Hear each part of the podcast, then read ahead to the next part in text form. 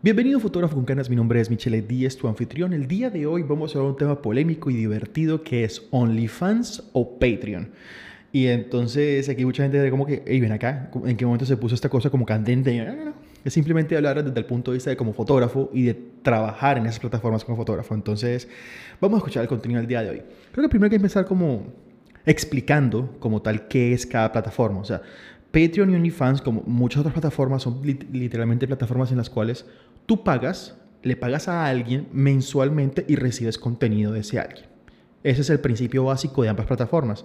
Ahora, hay una cosa muy, muy, muy como tal eh, que te voy a explicar, que es que no todo lo de OnlyFans es porno y no todo lo de Patreon es arte. O sea, pero sí está más enfocada, por decirlo así, a la parte subida de tono OnlyFans y a la parte más artística en la parte de Patreon. En la parte de Patreon tú puedes encontrar muchas cosas. Puedes encontrar desde gente que hace teatro, gente que hace pintura, gente que hace fotografía, gente que hace arte, gente que edita, gente que... Hay muchas cosas y están enfocadas en, un enfoque muy artístico versus que OnlyFans es una plataforma muy enfocada a el tú a tú. O sea, es como que dice acceso exclusivo a algo que tú estás haciendo y le quieres mostrar únicamente a tus fans. Entonces es como que principalmente la diferencia. Pero creo que ahí es donde radica la gran diferencia, de hecho. Eh, yo tengo una cuenta de, de, fotografía de boudoir, que es desnudos, y de hecho yo decidí hacer una cuenta de Patreon en vez de una de OnlyFans. ¿Por qué? Porque a mí me gusta mucho más la parte artística de la fotografía versus la parte de lucrarme porque alguien quiere una vieja en pelota. Ya. Entonces, como que para mí es una gran diferencia como tal. ¿Por qué la gente ¿O por qué uno como fotógrafo debería enfocarse en crear contenido para OnlyFans o por qué debería enfocarse en crear contenido para Patreon? Miren, hay una cosa que no es ningún tipo de, secreto, que es que la, parte de la, la, pornografía vende, o sea, eh, toda la parte de la sexualidad vende y vende bastante. Eso no se le puede negar aquí a nadie, el que diga que no es un mojigato y es un puritano y no es así. Entonces creo que es un, un, enfoque de más bien de entender qué tipo de audiencia está en qué plataforma y con qué tipo de ojos quieren ver las cosas.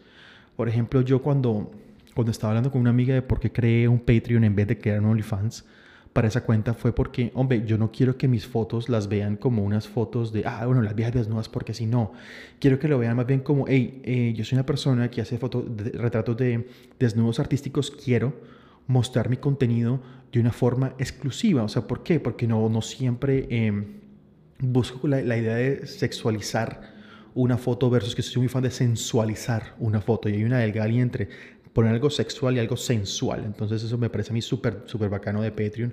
Eh, diferencia a, a, OnlyFans como tal. Creo que OnlyFans se ha dedicado mucho en, en, en, una creación de contenido porque la verdad vine y yo una vez dije, vamos a entrar a OnlyFans, vamos a ver qué es lo que es, vamos a entrar a Patreon, vamos a ver qué es lo que es. Y me di cuenta que la calidad fotográfica de OnlyFans es mala. O sea, las cuentas que vi son malas. Es como que, hey, si yo fuera una modelo de OnlyFans o un modelo de OnlyFans, hey, inviértele a un fotógrafo que te tome buenas fotos. Si las quieres sexuales, bien, no hay ningún problema, pero inviértele buenas fotos, pero todas son selfies, súper mal iluminadas, súper... Entonces como que, mm, no, o sea, visualmente para mí como fotógrafo, para mí OnlyFans es como, uy, qué, qué cosa maluca, versus que las cuentas de, de fotografía de, de desnudos artísticos que hay en Patreon son una obra de arte, uno queda como o sea, esta persona no saca tantas ideas. Es genial, la verdad. A mí me parece muy grande la diferencia entre las dos plataformas. Yo siento que también como plataforma, o sea, después de haber visto eh, ambas plataformas, yo tener dos cuentas de Patreon, la cuenta mía personal de Michelle Díaz como persona que enseña fotografía y la cuenta mía de Desnudos Michelle Boudoir, que es en la cual muestro un contenido exclusivo como tal.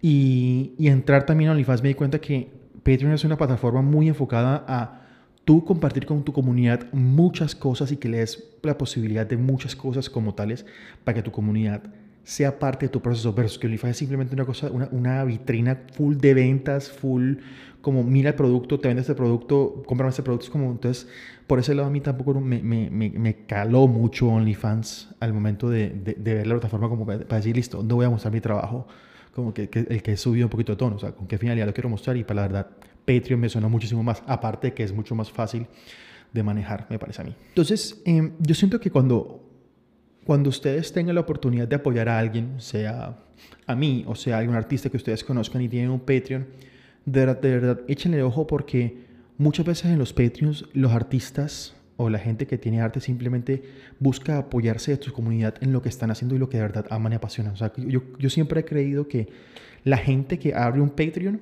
lo abre con la finalidad de recibir apoyo de su comunidad versus que la gente que abre un OnlyFans lo abre con la finalidad de simplemente lucrarse. O sea, siento que son dos cosas muy diferentes y para mí por eso, por lo menos en mi cabeza, eh, y puedo estar equivocado también, eh, Patreon me pareció una plataforma mucho más enfocada a los artistas eh, que, que, que, OnlyFans como tal.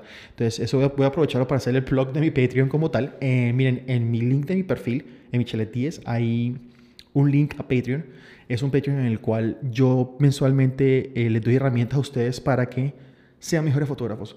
Les regalo un preset, les doy una foto en ropa que practiquen con ella están en los videos de esos podcasts, literalmente que los que están en TikTok ya pues, se, lo, se, lo, se, lo, ganaron de gratis, pero están siempre los videos. También mensualmente hago una sesión de edición en vivo en la cual durante una hora más o menos edito una sesión de fotos y ustedes están ahí y me hacen preguntas. Eso normalmente es algo exclusivo de Patreon, pero este mes lo voy a hacer completamente gratis, abierto al público.